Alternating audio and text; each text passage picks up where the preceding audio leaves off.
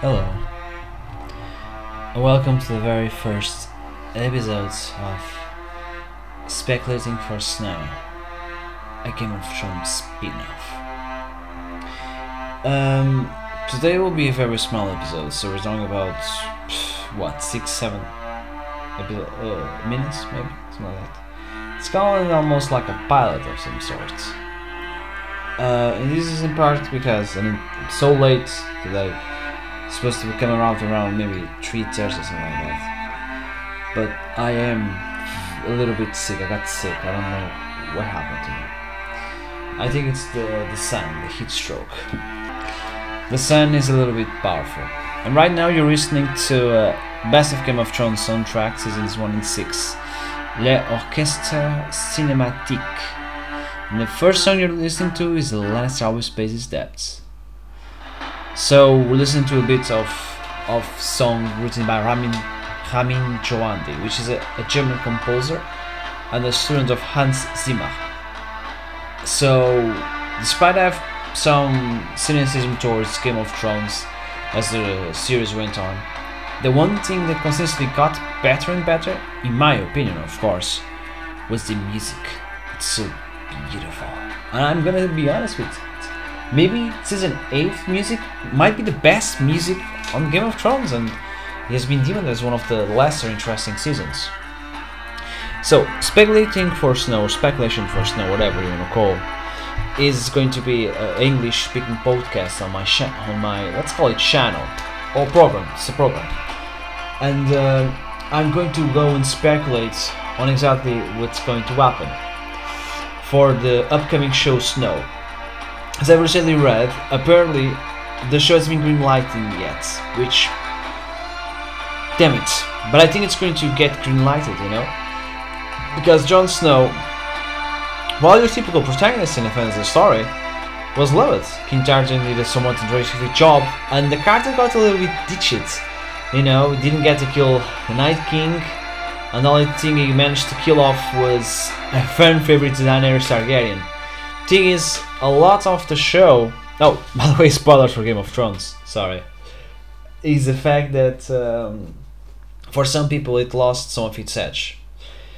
Truth be told, the ending was a little bit uh, subversive.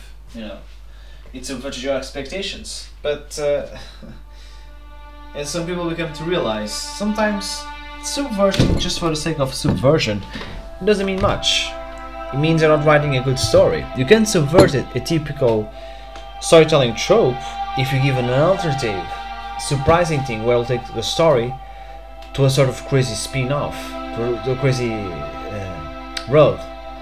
But I also met some people who thinks that season 8 is still as good as it was since from season 1, that the show never got bad and only got better. It's a it's a matter of opinions. We should respect those opinions as much as we can. You know, I was kind of timid as a as a Game of Thrones later because I got so much into the books, and whenever this small detail didn't fit the books, I just called it. I don't say trash, but I felt they never gave us an alternate take on it.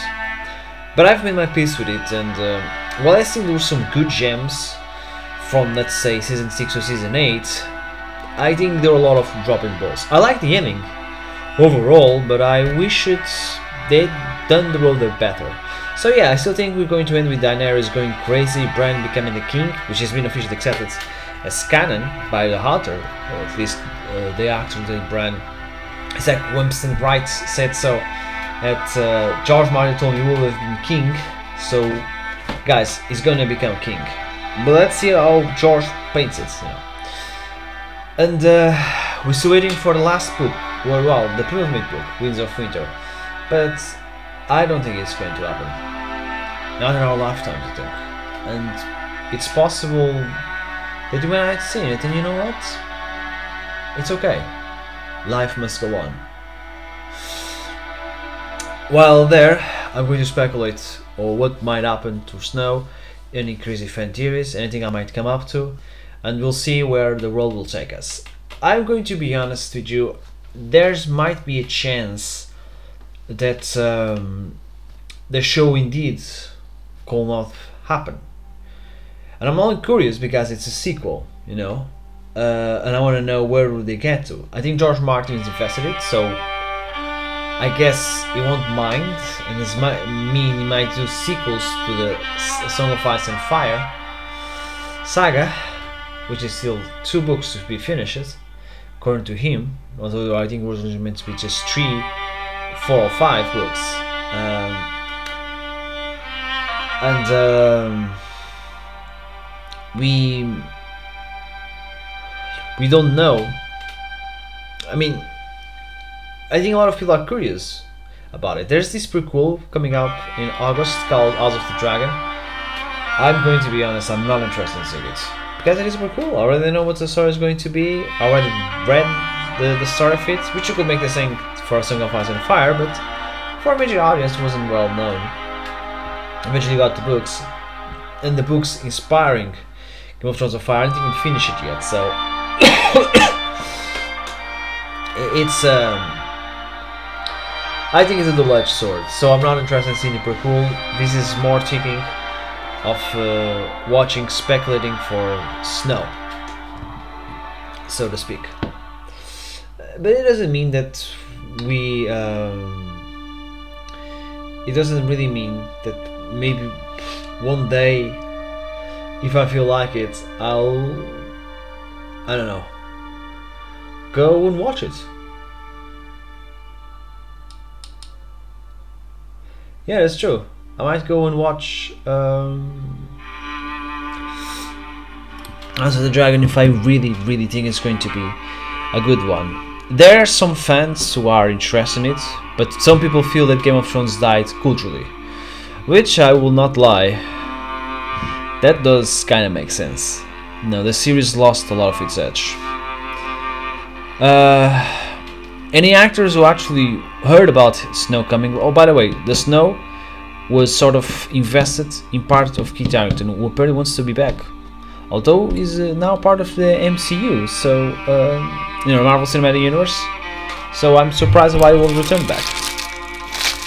Maybe uh, misses being Jon Snow.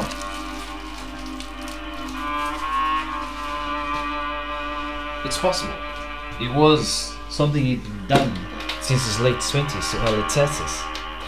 If the story happens 10 years later in the future, um, and I think the story might start, the, the, the, the film might become, might begin either late this year or next year, but I think it might be go from 2023, to 2025 when the show will finally come on air. So by then, um, not 10 years have passed, but the actor is slightly older than the character, so I think you might excuse it.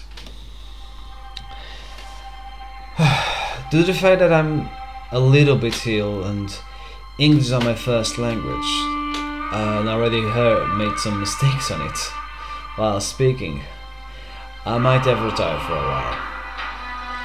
Uh, in case not many people reproduce these pilot episodes, I next week we'll bring instead a Portuguese one, and I'll continue the series from a Portuguese point of view, and we'll see where we go. Um, most of the, this entire program, let's call that, will be featuring about any possible theories, seeing what characters could return, think what new characters could appear, either of characters which we didn't saw, which we only saw in the books, or entirely new cast, you know. Any actors that might want to return back, uh, I've heard John Bradley portrays Samuel Tarly, and Bri- Gwendoline Christie who portrayed Brienne of Tarth. Um, I think Christopher Ridge, who portrayed Tormund Giantsbane, will make perfect sense to return back, since that's the time we last saw him. And honestly, be good to see him back again as being Tormund, you know.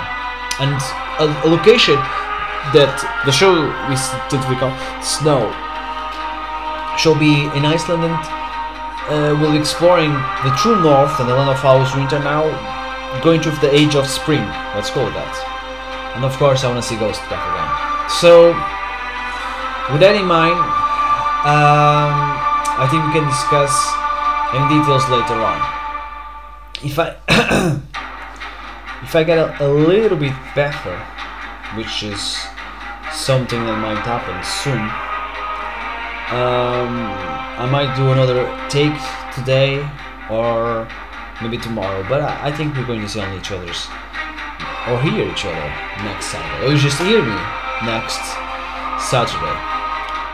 While in there, all I've got to say to you, my friends, and that's because that's the only language mostly consistently known in Game of Thrones. Uh, in the the widening or freefall community, it should be the, the the whole tongue, but we never get it, which could be Icelandic. So we got English for the common. Valar Morgulis, my friends.